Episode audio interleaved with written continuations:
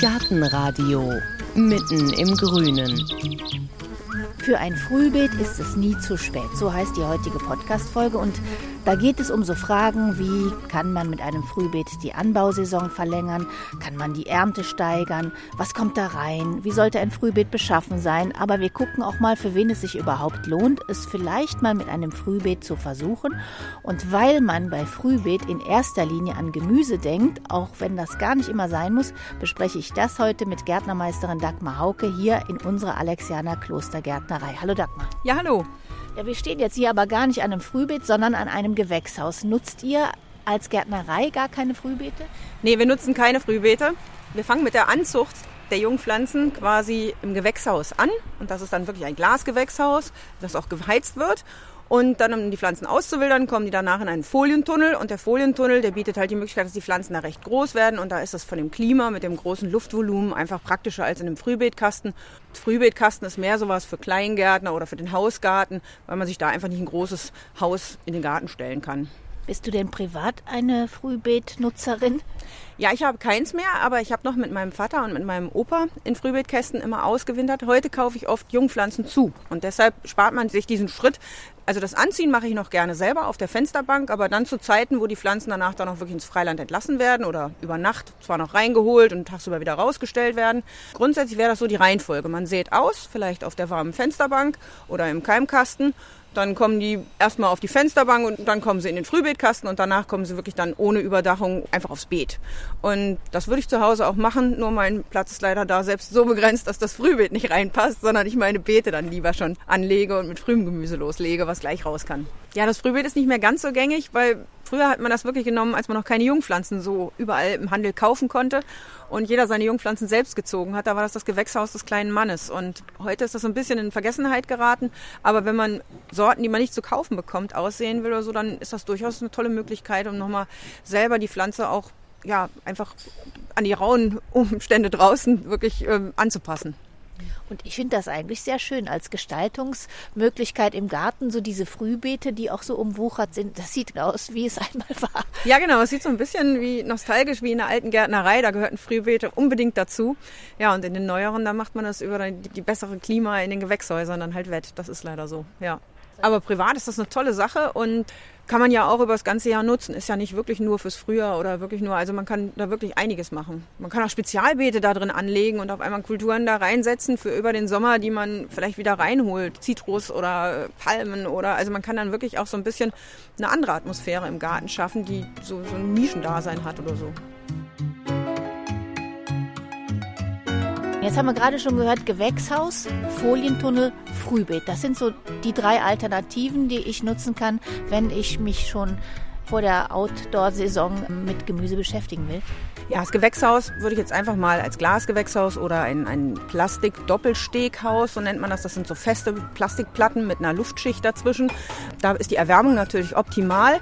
Alle drei Systeme, sowohl der Folientunnel als auch das Frühbeet und das Gewächshaus, die funktionieren quasi, dass das Sonnenlicht reinstrahlt. Die Wärme kann nicht weg, wandelt sich, wenn sie auf den Boden oder auf den Untergrund trifft, in Wärmestrahlung um und bleibt quasi in diesem System ein wenig gefangen und erhitzt die Temperatur und dadurch können Pflanzen schon mal den ersten Sprung nach draußen oder so in die Halbfreiheit schaffen. Ein Gewächshaus hat Glas- oder Doppelstegplatten, ein Folientunnel hat entweder eine Folie oder mehrere Folien und ist deshalb nicht ganz so warm und so wärmehaltend vielleicht, kann gewärmt werden, muss aber nicht und das nächste wäre dann der Frühbeetkasten. Das ist meistens ein System, wo keine künstliche Wärme zugefügt wird, wo einfach durch diese Sonneneinstrahlung die Wärme herkommt. Das ist oft ein Holzrahmen oder eine Erhöhung, teilweise auch Glasscheiben, die so 20, 30 Zentimeter hoch aus dem Boden ragen als Rahmen. Und obendrauf wird dann irgendeine Abdeckung, die äh, lichtdurchlässig ist, gedeckt. Das kann Folie sein, aber es ist meistens Glas oder eben auch wieder diese Doppelstegplatten, diese Plastikplatten mit der Luftkammer dazwischen. Und die erwärmen dann auch diesen Kasten, aber insgesamt ist natürlich das Luftvolumen und die Höhe nicht so hoch, dass man größere Pflanzen da drin weiter kultivieren kann. Es sei denn, man stockt es nachher auf und macht noch Pfähle drunter und macht ein extra Dach drauf. Das kann man machen. Für die Weiterkultur ist das sinnvoll, kommen wir aber gleich vielleicht auch gleich nochmal drauf. Deshalb ist so ein Frühbeetkasten eher sowas kurzzeitiges fürs wirklich frühe Frühjahr oder tatsächlich im Herbst, wenn man Lagergemüse oder Gemüseernten noch rauszögern will. Mittlerweile geht das fast schon bis Weihnachten, weil unsere Winter einfach auch nicht so kalt sind. Ja, und dafür ist ein Frühbeetkasten eigentlich ganz gut geeignet. Jetzt ist schon Anfang April. Sind wir da ein bisschen spät dran mit unserem Frühbeet? Auf jeden Fall nutzen wir den Vorsprung, den man sich durch ja schon Februar, März Sachen ja, aneignen könnte. Den nutzen wir nicht so richtig aus, aber wir sind nicht zu spät. Aber ja, gerade die Südgemüse erst noch kommen, also dieses Paprika, Tomate, alle diese Jungpflanzen, die irgendwann dann wirklich dann ab den Eisheiligen spätestens die unüberdachte Freiheit kommen, die müssen ja quasi auch noch an das Klima gewöhnt werden und die kann man natürlich toll in so einem Frühbeetkasten dann quasi immer mal wieder daran gewöhnen, rauszukommen. Was kommt jetzt rein? Jetzt kann man schon Salat, Kohlrabi, das sind die ersten Sachen, die hätte man auch schon Ende Februar, Anfang März reinmachen können. An Kräutern ist so das erste, sind Kerbel.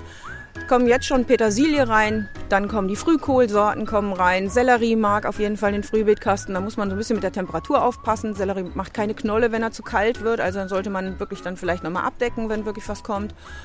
Blumen könnte man schon anziehen im Frühbeetkasten. Also es können auch Zierpflanzen angezogen werden. Es muss nicht unbedingt Gemüse sein. Ja, das sind so die Sachen, die man im Moment aktuell eigentlich in dem Frühbeetkasten wunderbar zum Übergang ins Freiland setzen könnte. Und wenn ich jetzt vorher angefangen hätte mit dem Frühbeet, wann ist denn so der allerfrüheste Startschuss? Ja, der sollte so sein, wenn der Boden sich ungefähr auf sieben Grad erwärmt hat.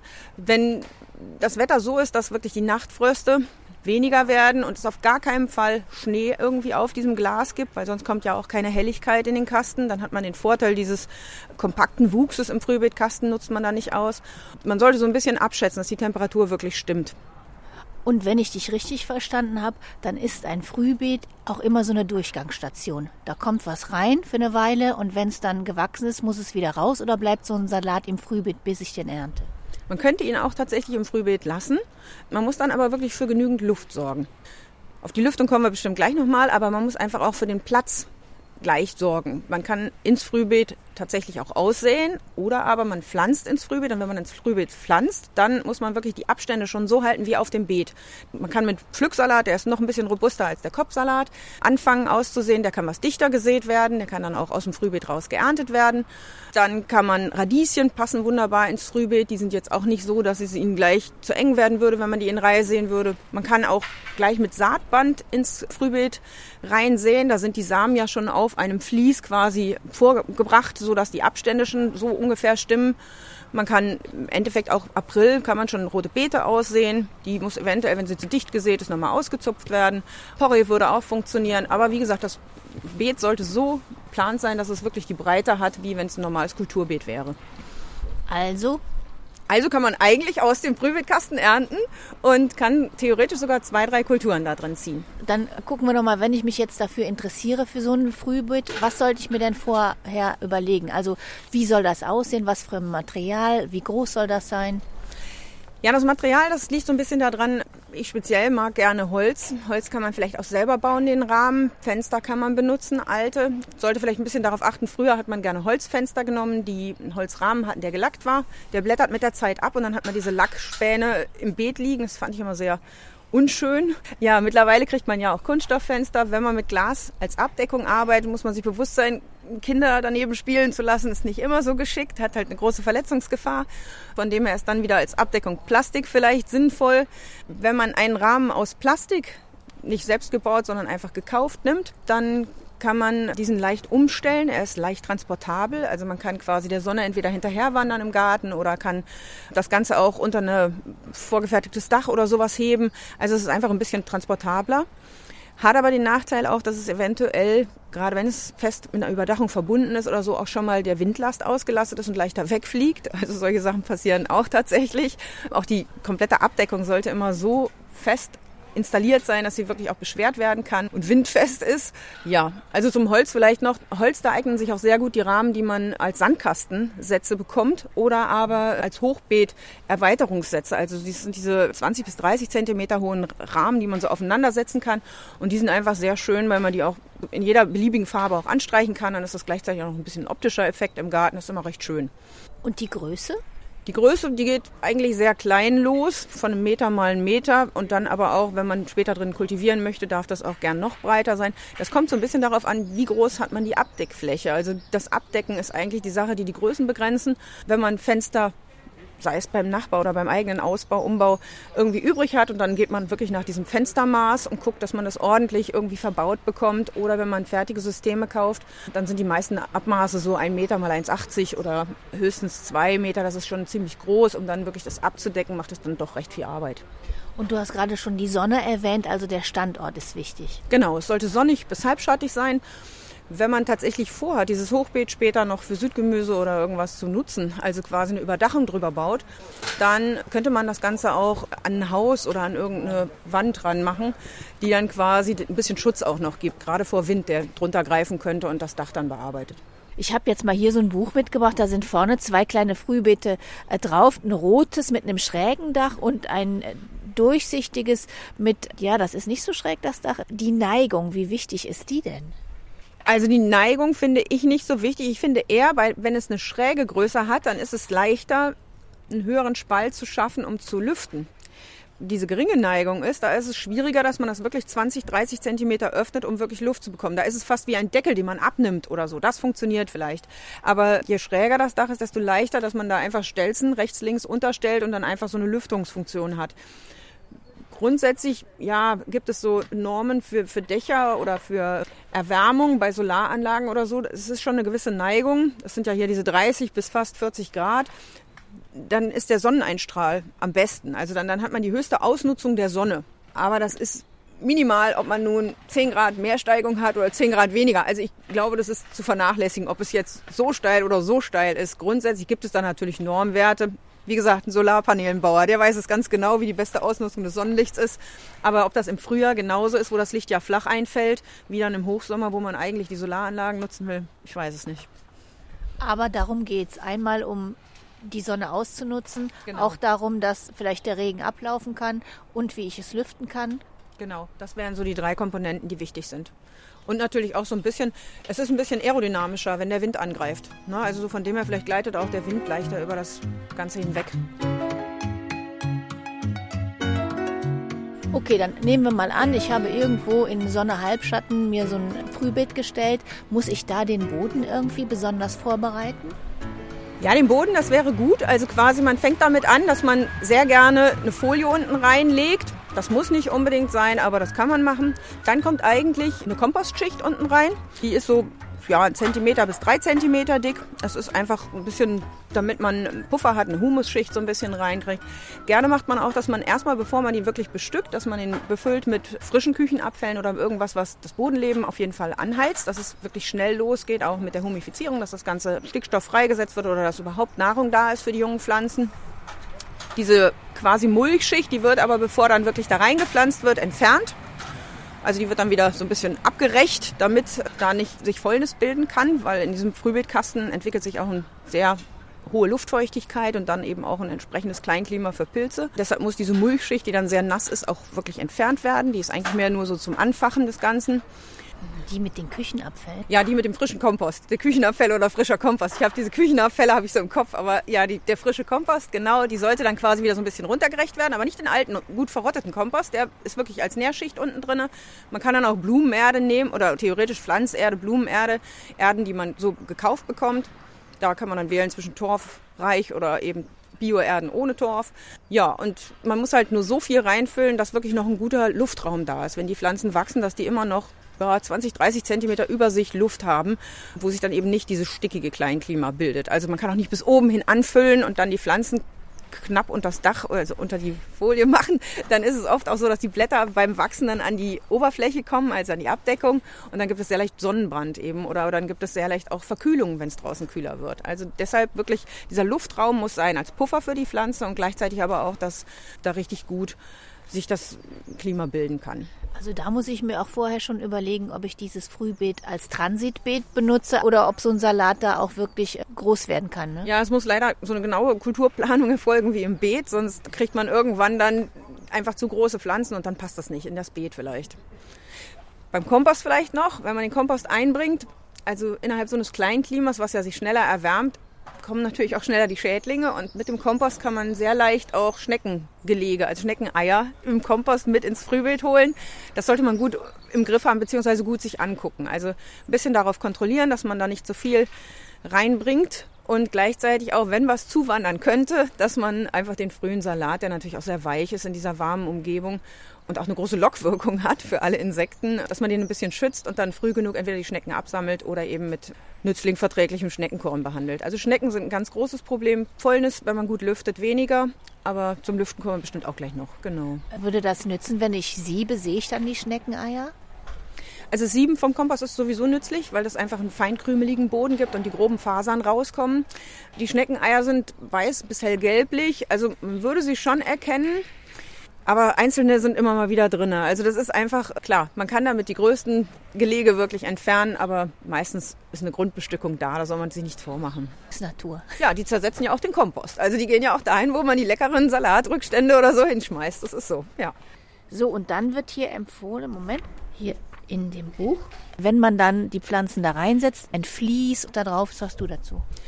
Ja, also es würde den Unterbewuchs auf jeden Fall niederhalten. Also es würde nichts aufwachsen, was man nicht möchte an der Kulturpflanze. Also quasi Un- oder Wildkräuter. Gleichzeitig hat man, dass es schön feucht bleibt darunter. Also mit dem Gießen ist ja schwierig. Man muss vorsichtig gießen, weil das Wasser, was man reinbringt in den Frühbeetkasten, das bleibt auch drin. Es ist wie ein kleines geschlossenes System. Deshalb gießt man eher vorsichtig und so eine Mulchschicht oder eine Fließschicht, die würde das Wasser ja zusätzlich halten und an der Pflanze auch wirklich halten und dass es nicht niederschlägt auf dem Glas oder auf der Folie, die oben drauf liegt. Gleichzeitig hält es auch bei dem Kohl oder bei dem Salat ein bisschen die Schädlinge, die unten an den Wurzelhals gehen, ein bisschen ab. Das kann man machen, muss man aber nicht. Aber wenn ich jetzt zum Beispiel keine Folie unter das Frühbeet mache, dann ist es ja offen nach unten der Boden. Da kann das Regenwasser ja weg. Dann kann das Regenwasser weg, genau, aber dann erwärmt es sich nicht so schnell. Also der Vorteil von der Folie ist, dass es sich zusätzlich einfach auch wie, wie eine Stauschicht wirkt. Und wenn es tatsächlich nach unten offen ist, dann kommt das Wasser weg, das stimmt. Es ist trotzdem noch so, dass durch das Wasser, was kondensiert und an der Scheibe hängt, das Wasser mehr gefangen ist als jetzt im Umland, wo durch den Wind und alles das Wasser auch weggetrieben oder, oder verweht wird. Kondensieren kann, während es da ja oben geblockt ist durch die Sperrschicht.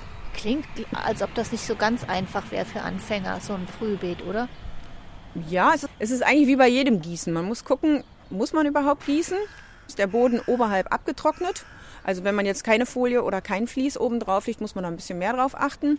Es ist aber weniger das Gießen, was so die Problematik ist. Es ist ein bisschen das Lüften. Weil wenn man wirklich in einem Kleingarten, wo man nur einmal am Wochenende hinkommt oder so, dieses Frühbeet hat, Deckt man es nur auf, dass es lüftet oder lässt man es zu? Das ist ein bisschen schwierig. Da gibt es aber auch eine Möglichkeit. Es gibt sogenannte Fensterheber, die durch die Flüssigkeit, die sich ausdehnt oder sich zusammenzieht bei Wärme quasi einem das Lüften abnehmen. Wichtig ist nur, dass dieser Lüftungsspalt wirklich dann auch 15 bis 20 Zentimeter aufgeht, sonst passiert kein Luftaustausch. Also dann geht nicht die feuchte Luft raus und kommt frische Luft rein. Und dann ist das mit dem kleinen Klima, mit dem Pilzwohlfühlen dann doch so, dass es oft zu Botrytis oder zu anderen Krankheiten kommen kann. Aber grundsätzlich, es ist nicht so schwierig. Also es ist ein bisschen so, man guckt raus, man weiß, über Tag wird's wärmer, nachts decke ich zu, tagsüber lasse ich offen. Also so ein bisschen wie man, man spielt ähm, Nacht einfach abmildern für die Pflanzen. Das kann man sich auch durch Rein- und Raustragen der Pflanzen machen. So mache ich das im Moment, aber es ist einfach mühsam. Ne? Es ist einfach wirklich, dass ich jeden Morgen dran denken muss, die Pflanzen rauszustellen und jeden Abend nicht zu müde sein darf, sie wieder reinzuholen. Und das egal, ob es draußen regnet oder nicht. Also die müssen dann wieder rein. Okay, aber wenn ich dann so ein Frühbeet habe, ist am besten, wenn ich das nah am Haus habe, dass ich das auch jeden Tag im Auge behalten kann. Oder ich muss es irgendwie automatisieren. Genau. Und je höher das Frühbeet ist, desto eher ist dieses Lüften auch nicht das Problem, weil sich da ja nicht so schnell so ein heftiges Klima aufbaut. Also ist es vielleicht für den Anfang sogar leichter, gleich ein höheres Frühbeet anzulegen, damit ich diese Schwierigkeit umgehen kann? Es wäre leichter, aber man muss natürlich dran denken, wenn man das aus Holz oder Plastik macht, dann sind die Seiten natürlich zu und geben Schatten. Dann hat man diese Wirkung des Lichts nicht mehr so. Na, also es ist so ein bisschen frickelig, aber man muss sich am Anfang einfach überlegen, ich gehe einen Mittelweg, ich nehme einen Rahmen, ich mache es so hoch, ich habe die Möglichkeit zu lüften, okay, dann reicht mir ein Rahmen. Wenn ich aber jetzt nicht das habe, dann mache ich doppelten Rahmen, stelle es voll in die Sonne, es wird schon irgendwie die Sonne dahin kommen und es wird auch warm genug, das ist nicht die Sache, aber deshalb auch die Möglichkeit mit diesem, dass man das ganze Frühbild quasi aus Glas oder aus Plastik außenrum machen könnte. Ne, da gibt es gekaufte Systeme, die funktionieren so, dass überall das Licht reinkommt, auch unten. Und dann ist es auch egal, wie die Höhe ist. Genau. Aber man muss natürlich, wenn man den Rahmen baut, direkt wissen, will ich ein Dach drüber machen. Soll dieses Untergerüst quasi auch noch Stabilität für das Dach geben, falls ich eine Tomate tatsächlich nicht nur quasi auswilder in dem Frühbeetkasten, sondern wirklich nachher als Tomatenbeet das Ganze nutze. Muss das mitwachsen? Nee, es muss nicht mitwachsen, aber es muss Stabilität geben oder, oder Ankermöglichkeit für die Pfosten, für das Dach liefern. Das muss schon irgendwo vorhanden sein. Also da, wie gesagt, es gibt gekaufte Systeme, die direkt sagen, aufstockbar oder nicht aufstockbar und mit Dach oder ohne Dach und dann die Windlast auch mit angeben, dass man wirklich weiß, okay, kann ich in meinem Garten offen hinstellen? Nein, muss ich irgendwo ans Haus befestigen? Muss ich abstützen? Muss ich zusätzliche Erdanker setzen? Solche Sachen. Aber das wächst dann mit, das wird vom Frühbeet zum Tomatenhaus. Ganz genau. Da können auch Paprika und Basilikum und all die Sachen rein, die quasi so ein bisschen höher werden, aber die doch geschütztes lieber mögen. Und die nutzen dann quasi diese Wärme weiterhin mit. Dann sollte aber tatsächlich nochmal aufgedüngt werden. Weil das eine ist quasi für die Anzucht für Schwachzehrer oder Mittelzehrer, Salaten, Kohlrabi. Tomaten sind ja doch Starkzehrer, von dem her sollte dann auf jeden Fall ungefähr drei Liter pro Quadratmeter Kompost nochmal neu gegeben werden und vielleicht auch nochmal mit Hornspänen nachgedüngt werden. Wann denn? Quasi bevor man pflanzt, also der erste Satz, wenn man tatsächlich ausreifen lassen würde im Frühbeet, der wäre Anfang Mai dann abgeerntet, der Pflücksalat, die ersten Radieschen, die Kohlrabis. Der Kohl ist vielleicht ausgezogen, außen aufs Feld raus weil er einfach auch viel Platz braucht. Und dann würde man, bevor man den nächsten Satz setzt, nochmal diesen Kompost in das Beet geben zum Aufwerten. Und über die Kultur, wenn die Pflanze dann steht, wäre natürlich noch so eine wöchentliche Jauchegabe oder eine wöchentliche kleine Düngung wäre gut. Die würde man bei Tomaten aber auch, wenn man die im Topf zieht oder auf einem anderen Beet zieht, ähnlich düngen. Und muss ich auch Fruchtfolge beachten? Wenn ich jetzt zum Beispiel sage, ich ziehe da nur so ganz kleine Kohlpflänzchen an, die sind noch gar nicht groß. Und wenn die dann raus dürfen, dann kommen die raus, dann konnten die noch gar nicht so viel zehren in dem Boden. Aber trotzdem sind die Bakterien oder sind die, die Sachen im Boden, die die Pflanzen hinterlassen. Und da sollte man natürlich trotzdem schon auf die Fruchtfolge achten. Gerade die Kleinen sind ja am empfindlichsten. Und wenn da so Unverträglichkeiten sind, dann wachsen, wachsen die von Anfang an nicht. Und dann hat man diesen ganzen Effekt, den das Frühbeet geben soll, nämlich einen Anschub geben, der die jungen Pflanzen, den hat man dann nicht genutzt. Also von dem her muss man dann schon tatsächlich die Erde irgendwann auch austauschen. Entweder, das geht beim Frühbeetkasten, weil es ja noch ein kleiner Rahmen ist, recht gut, dass man einfach sagt, okay, dieser Kompost, der ist jetzt abgeerntet, der kommt auf ein anderes Beet. Und dann mache ich neue Erde rein, dann kann ich wieder gleich die Kultur machen nächstes Jahr. Oder aber ich mache tatsächlich in dem Frühbeetkasten, wenn er das hergibt, rechts den Kohl, links die anderen Salate und nächstes Jahr tausche ich. Also Fruchtfolge sollte auch im Frühbeet beachtet werden. Du hast schon ein paar genannt, aber gibt es denn da so richtige Gemüseklassiker, die, die fühlen sich einfach auch wohl im Frühbeet, die gelingen gerne? Ja, es sind tatsächlich schon wirklich die, die ich als erstes genannt habe, mit am meisten. Radieschen, die hat man gut im Blick im Frühbeetkasten. Dann gehen natürlich auch Salate, Möhren. Über den Sommer muss man aufpassen. In dem Frühbeetkasten wird es noch relativ warm, weil es sich gut erwärmt. Und das ist natürlich für Sorten, also Sorten, die in die Blüte gehen und keinen Kopf dann bilden, nicht so gut. Da sollte man dann eher auf Romana oder Batavia-Salate gehen, die zwar einen lockeren Kopf machen, aber tatsächlich auch aus dem Süden kommen und dieses heiße Klima gewohnt sind. Ja, nachher könnte man dann tatsächlich auf Winterrettiche oder Feldsalat oder solche Sachen gehen. Die hat den Vorteil, wenn das Frühbeet da ist, dass man quasi das Frühbeet auch abdecken kann, wenn Fröste angesagt sind. Normalerweise erntet man viele Sachen bei Frost nicht, weil man gar nicht rankommt oder der Boden es nicht hergibt. Und dieses Frühbeet hat dann aber diese ein, zwei Grad mehr durch die Abgedeckung. Und dann kann man die auch noch ernten an Tagen, wo es wirklich richtig klirrend kalt ist. Jetzt kommt irgendwann der Sommer und entweder habe ich dann ein mitwachsendes Frühbeet, wo ich die Pflanzen drinnen lasse, oder was kommt denn dann da rein? Bei vielen Gärtnern liegen die tatsächlich brach. Das ist eigentlich sehr schade, weil man das als Beetfläche nutzen kann. Man kann natürlich Gründüngung reinsehen, man kann aber auch wirklich weiter kultivieren und das einfach wie ein Beet benutzen. Also einige Gärtner bauen die auch tatsächlich ab. Das sind dann so Klappsysteme von diesen Rahmen, die werden dann zusammengestellt und zack kommen die wieder in die Ecke, werden nur fürs Frühjahr benutzt oder nur für den Herbst. Aber es ist alles möglich. Also man kann tatsächlich ein normales Beet draus machen, man kann es als Frühbeetkasten weiter nutzen und ein erhöhtes Beet quasi dann nutzen. Oder aber man bepflanzt es und lässt tatsächlich Tomaten und alles da hochwachsen, was dann auch gut gestützt durch den Sommer kommt. Schön nutzen kann man den Effekt, dass Gurken hochranken und wenn man tatsächlich das Hochbeet aufstockt, also quasi verstärkt und vielleicht auch noch eine Schräge da reinbaut, dass die Gurken so ein bisschen hochranken können, dann gibt es oft so Kombinationspartner, die man gerne nimmt, also mögen die Wärme von unten extrem gerne. Also das erzeugt man ja auch, indem man die manchmal auf Welle pflanzt oder dunkle Folie unten an den Wurzeln macht, damit die sich wirklich warm und wohlig fühlen. Und neben die Gurken setzt man dann gerne Süßkartoffeln. Die wiederum wachsen eigentlich extrem im Herbst erst und kriegen ihr dicken Wachstum im Herbst. Und wenn dann aber schon so früh kalt wird, wie bei uns manchmal, dann ist quasi das so ein bisschen abgeschnitten, die, das Wachstum. Und wenn man die aber in den Frühbeetkasten neben die Gurken setzt, dann sind die Gurken schon im Abbau oder sind vielleicht auch schon weg. Und dann kann man aber noch die Wärme des Frühbeetskastens nutzen für diese Süßkartoffeln. Dann wäre das so das Letzte, wenn man jetzt nicht diese Gurken-Süßkartoffel-Variante macht, wäre dann das Wintergemüse. Dann würde man Lauch, eventuell Buschbohnen oder nochmal einen späten Salatsatz und äh, späten Kohlrabi, Lagerungskohlrabi oder Lagerungskohl da reinpflanzen. Also dann hätte man so die ganze Bandbreite und es ist schon sehr viel, drei quasi Kulturen hintereinander zu machen, aber zwei sind im Frühbeet immer locker möglich. Also quasi, man nutzt so den Raum von Ende Februar, je nach, wo man im Standort ist. Ne? Wenn man jetzt wir sind hier am Rhein, hier ist es warm. So, aber es könnte natürlich sein, dass in Norddeutschland man erst im März ab diesen sieben Grad Bodentemperaturen, was ins Frühbeet pflanzt, ähm, die Saison anfängt und dann quasi bis Mai. Und ab Mai kommt quasi dann der nächste Satz, entweder von Salat wieder oder aber ich fange dann an und mache dann wirklich Südgemüse rein. Und wenn das Südgemüse dann aber schon schwächelt, Oktober, November, man kann tatsächlich im Oktober noch Buschbohnen aussehen. Das klappt noch so gerade, wenn man das Anfang Oktober macht, aber auch so Sachen wie mit Feldsalat, schwarzer Rettich, Wintergemüsen wie Pak Choi, solche Sachen, Chinakohl, das, das wirklich da noch reinsät, dann hat man da noch mal eine späte Ernte hinterher. Was mache ich mit dem Frühbeet im Winter? Das Frühbeet im Winter kann tatsächlich ähm, entweder stehen bleiben, eben wenn man zum Beispiel Kulturen hat wie Feldsalat oder Postelein oder sowas auf dem Beet, was man auch ernten möchte. Das ist ja dann nicht unbedingt, dass es wirklich nicht frostfrei ist, aber es ist immerhin zwei, drei Grad kälter als die Umgebung.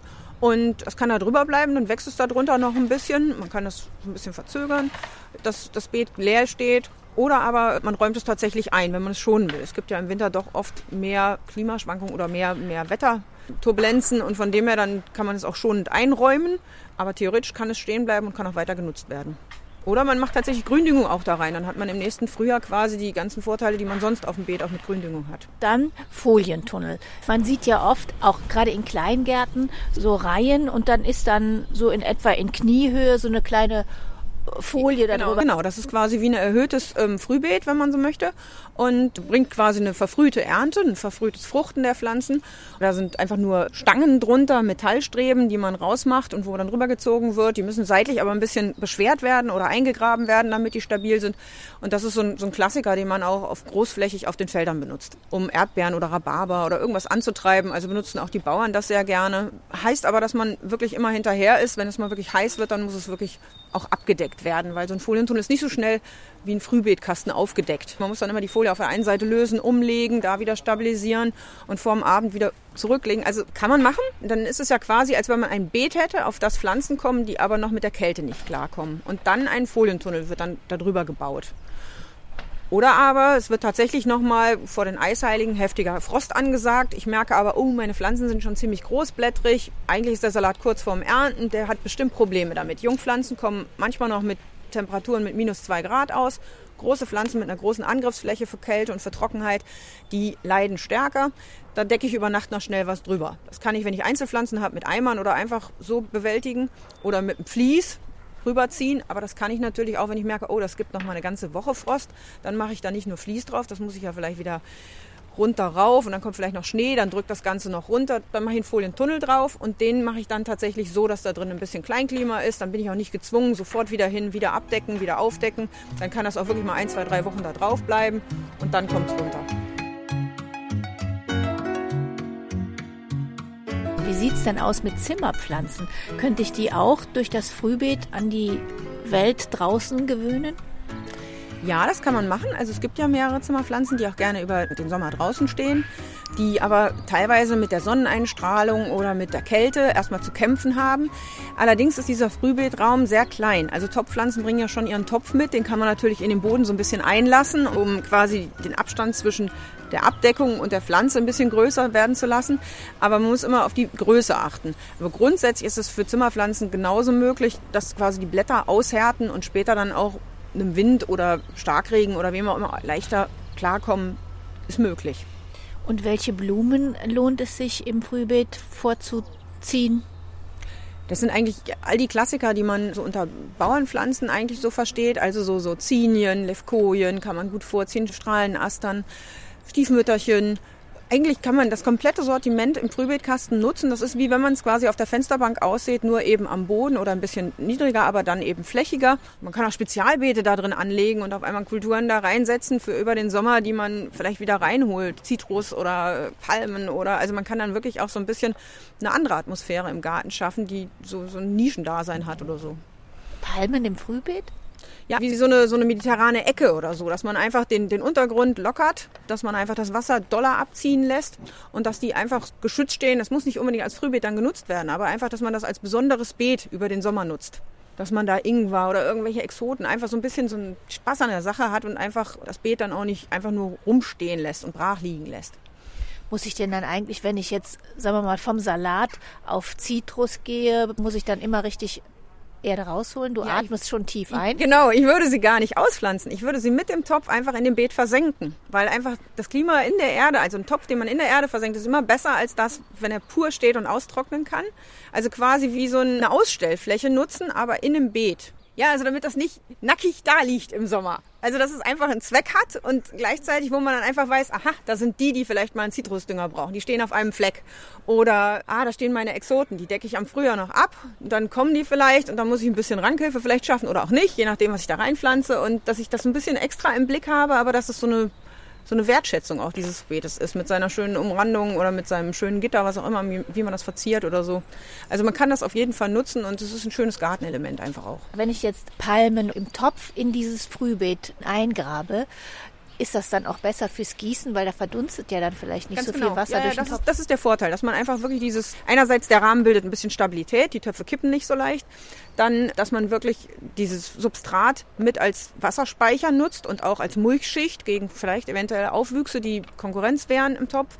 Man muss natürlich dann gucken, wenn so aus den Töpfen oder aus diesem Wurzelballen, den man eigentlich im Herbst vielleicht wieder einräumt und ein bisschen mehr Schutz gibt oder so, Pflanzen rauswachsen, dann muss man natürlich auch abstechen im Herbst. Diese Wurzelreste dieser Pflanzen müssen dann auch entsorgt werden. Aber das schadet den Pflanzen weniger, als wenn ich sie einfach im Topf stehen lasse, sie immer wieder abtrocknen, ich wieder extrem gießen muss im Sommer. Gerade bei unseren Hitzesommern ist manchmal so ein, so ein Vergraben in der Erde für die Pflanzen schonender und dann können die wirklich sich auch selber ein bisschen Nährstoffe holen, als wenn man die dann wirklich so pur blank auf dem Untertopf irgendwie im Topf auf der Terrasse stehen lässt. Also kann jeder ruhig mal ausprobieren? Frühbeet? Ja, aber wirklich daran denken, so ein Frühbeetkasten, da weckt es am Anfang sehr stark, wirklich Platz lassen. Gerade weil man eben diesen geschlossenen Raum hat mit diesem hohen Wärme und, und hohe Luftfeuchtigkeit. Die Pflanzen brauchen Platz. Wenn man vorhat, da drin wirklich die Sachen auch zu ernten, also man nimmt sie dann nicht mehr raus, sondern lässt sie tatsächlich drin, dann muss man von vornherein den Platz einplanen. Und welches war mal deine größte Enttäuschung im Frühbeet? Das war dieses Abplatzen tatsächlich von dem Lack. Das hat mich extrem geärgert, weil ich überhaupt nicht wusste, woher ich diese Fenster im Endeffekt hatte und was das für ein Lack war. Und dann so Sachen, dass Salat sprost, also sehr schnell schießt. Das Sellerie doch, da hatte ich das überschätzt mit dem Frühbeet, dass der dann doch nicht in Knolle gegangen ist, sondern mehr wie ein Staudensellerie gewachsen ist. Also dass es einfach die Temperatur doch nicht so gestimmt hat, wie ich mir das erhofft hatte, weil es da über Ostern nochmal kalt geworden ist. Ja, ich musste auch schon mal Bohnen umpflanzen, weil die einfach zu schnell wuchsen im Frühbeetkasten. Also Stangenbohnen oder Erbsen, die äh, sind mir einfach davon gewachsen und mein Frühbeet war einfach nicht hoch genug. Also solche Sachen, die muss man einfach so ein bisschen ausgucken, ausspielen, wie geht's weiter. Und so ein bisschen muss das Frühbeet auch sich dem anpassen, was ich vorhabe. Und das schönste Erlebnis? Ja, das schönste Erlebnis war, da hatten sich quasi so ein Hummelnest. Also die haben einen Eingang gefunden in dieses Frühbeet. Ich weiß auch nicht genau, wahrscheinlich war mal eine Maus oder irgendwas unter dem Rahmen durch.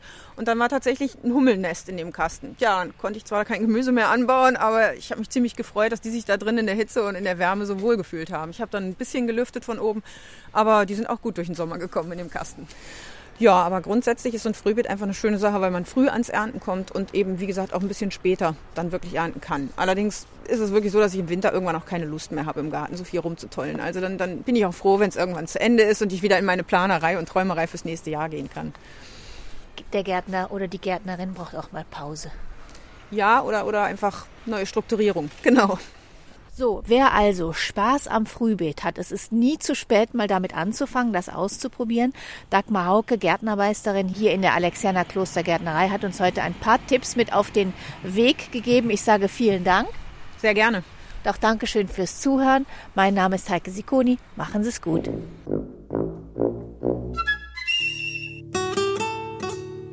Gartenradio Gezwitscher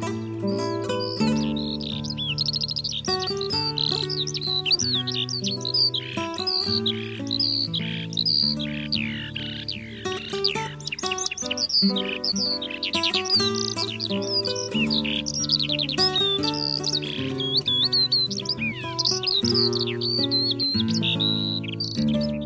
war die Feldlerche.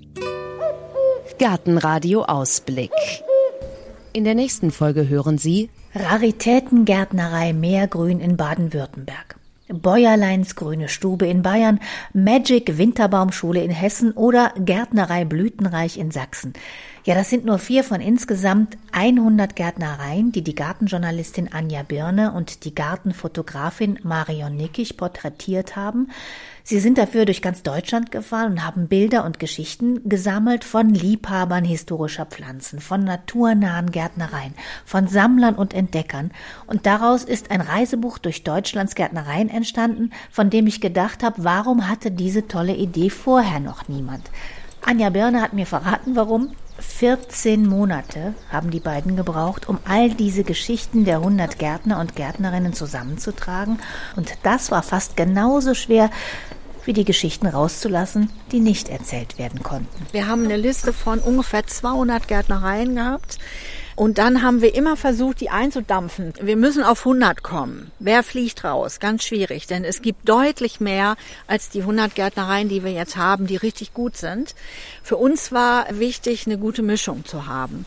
Also natürlich die Sortenbewahrer, diejenigen, die sich wirklich konzentrieren auf eine Pflanzengattung oder eine Gruppe von Pflanzen, wie zum Beispiel bei München ist eine mit Fuchsien. Fuchsienrosi. Fuchsienrosi, genau. Was also, ist das für eine Frau? Eine ganz coole Quereinsteigerin, die eigentlich kaufmännische Fachangestellte war und infiziert vom Fuchsien durch ihre Großmutter. Die hatte so eine viktorianische Sorte und die Mutter hatte die dann auch schon über Stecklinge vermehrt, wie das so ist. Und irgendwann hat die dann kaufmännische Angestellte gemacht, dann Familie gegründet. Aber sie kam von den Fuchsien eigentlich nicht runter und irgendwann hieß es für sie ganz klar, ich muss das zu meinem Beruf machen. Inzwischen hat sie über 600 Sorten und ist Vorsitzende der Fuchsienfreunde in München.